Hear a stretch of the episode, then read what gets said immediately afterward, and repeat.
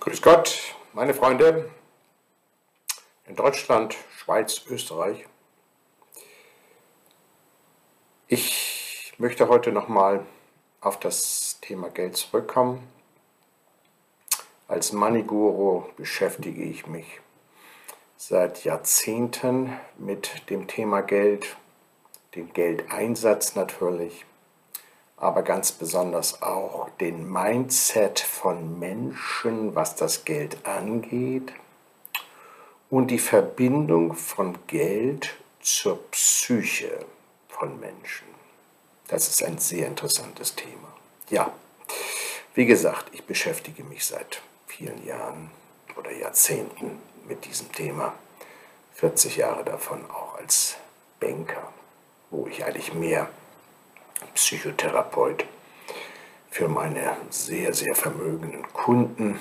Äh, äh, in den Amerikas war und eigentlich mehr ihre Problemstellungen, was, äh, die sie hatten in ihren Firmen, mit ihren Ehepartnern, Geliebten, mit ihren Kindern, Enkelkindern, ihr Erbe an die nächsten Generationen all diesen Themen, da war ich eigentlich mehr der Therapeut, Zuhörer, vielleicht auch Heiler für diese Menschen als, äh, als Banker. Äh, das heißt, ich habe als Banker gar nicht, war als Banker gar nicht aktiv. Wir haben also über Geld praktisch gar nicht gesprochen, sondern tja, mehr eigentlich über ihre, ihr Seelenleben ihre Psyche.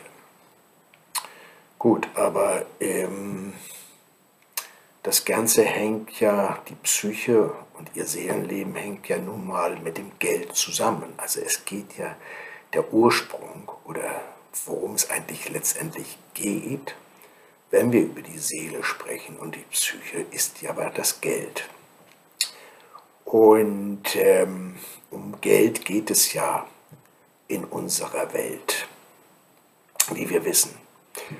Wenn ich mir diese gigantischen Geldspritzen ansehe zur Reaktivierung der, äh, der Weltwirtschaft, jetzt nach dem Corona-Fall, äh, die, die US-Amerikaner mit 1,9 Billionen US-Dollar, auch die Deutschen oder die Europäer insgesamt, es ist gigantisch. Um Geld geht es bei der Bereicherung von den Politikern äh, in diesem Maskenhandel.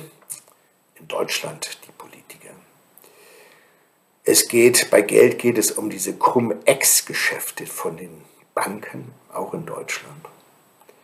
Bei Geld geht es um die Geldwäsche von Banken, Anwälten, Notaren und Wirtschaftsprüfern. Und bei Geld geht es natürlich äh, bei den Börsen und damit für die Vermögensverwalter und die Banken. Aber wie eingangs gesagt, bei mir geht es, äh, bei Geld geht es mehr um die spirituelle Geldreinigung oder Kopfwäsche, wie ich im letzten Podcast sagte. Dazu sage ich äh, auch mehr in meinem nächsten Podcast. Heute möchte ich aber etwas zum Bitcoin sagen. Es scheint, als wenn sich die Schweiz wieder einmal als Geldwaschanstalt benutzen lässt. Dieses Mal mittels, mittels eines legalen Vehikels den Kryptowährungen, also auch den Bitcoin.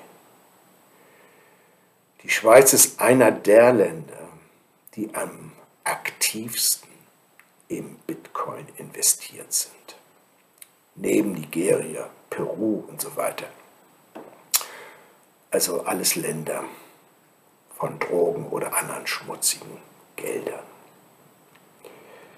Sogar die Schweizer Banken legen Gelder für ihre Kunden in Bitcoins an. Warum ist das so? Sie sehen den Bitcoin als Spekulationstool oder Objekt an. um Geld zu verdienen. Aber in meinen Augen handelt es sich um Geldwäsche. Die Schweizer helfen dabei, unsauberes Geld weiß zu waschen. Sie geben ihren sauberen Schweizer Franken für ein schmutziges Objekt. Bitcoin ist das perfekte Vehikel oder Tool, um Drug und anderes schwarzes Geld zu waschen. Anscheinend sind sich die Schweizer Autoritäten über dieses Prozedere nicht wirklich bewusst oder sie schließen ihre Augen wie die deutsche äh, Geldwäscheeinheit FIU. Die Schweiz ist meines Erachtens schon immer von außen seitens international interessierter Gruppen benutzt worden. Auch die Einführung des Bankgeheimnisses 1935 ist meines Erachtens von außen empfohlen worden, um Geld von Schwarz in Weiß zu waschen bzw. das Geld zu heiden. Und nun hat man mit dem Bitcoin ein neues Investmentvehikel geschaffen, und in die Welt gesetzt. Da diese internationale Gruppe weiß, dass die Schweizer sowie die, auch die Amerikaner aufs Geld, das heißt Moneymaking, fixiert sind, konnte man das Interesse der Schweiz, das heißt ihrer Bürger, Banken und Institutionen sehr leicht wecken. Und somit kann das Geld dieser internationalen Gruppen sauber gewaschen werden. Die Schweiz ist und bleibt ein Land, das sich ausnutzen lässt. Wenn sie neutral werden will, muss sie sich eine andere Struktur geben. Doch zuvor muss sie ihren Mindset ändern, was Geld angeht. Sie bzw. ihre Bürger und Institutionen sind zu geldgierig und zu geldminded und zu geldabhängig. Sie muss sich die Frage stellen, was mehr Wert im Leben hat.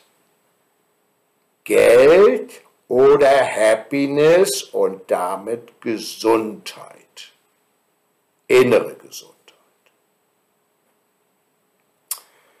Aber wie im Fall von Deutschland, wo jeder seit Jahren weiß, dass es zum größten Geldwäscheparadies gehört, tut keiner etwas dagegen.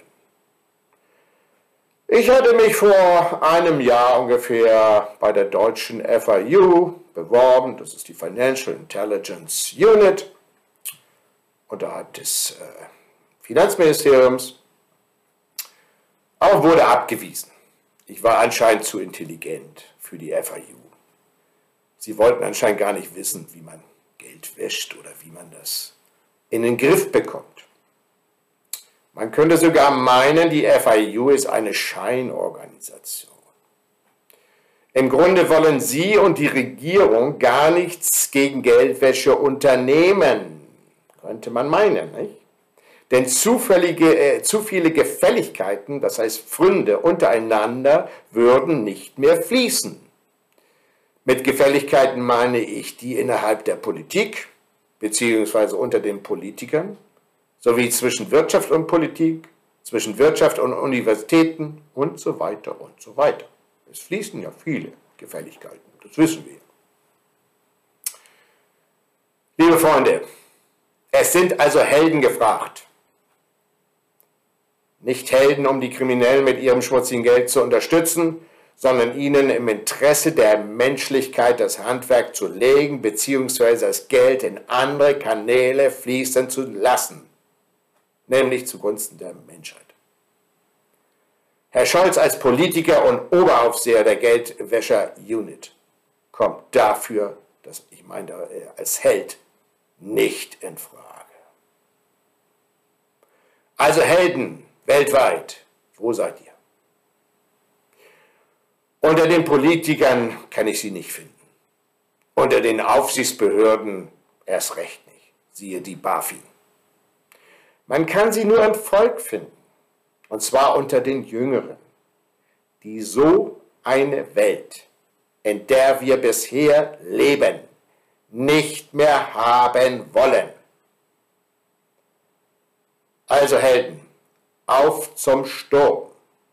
Und damit meine ich nicht den Sturm auf das Kapitol von Washington, denn ich heiße ja nicht Donald Trump.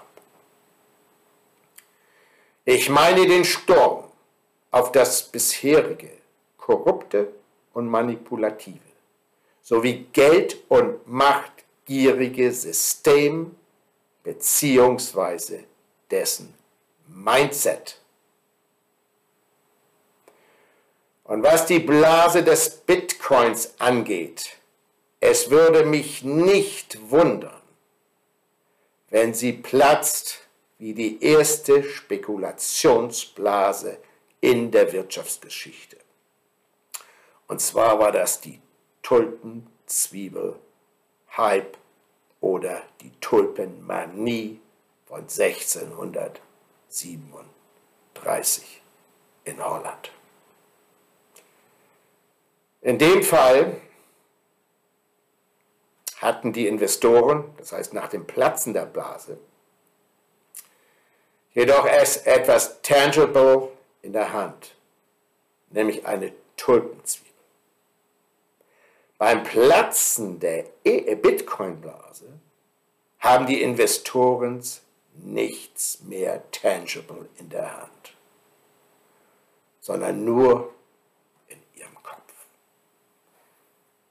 einmal Millionär, das heißt Papiermillionär gewesen zu sein. In diesem Sinne wünsche ich allen Papiermillionären eine fröhliche und einsichtsreiche Zukunft.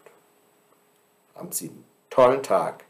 Ich wünsche Ihnen einen gesunden und fröhlichen Tag. Ihr Raphael. Tschüss.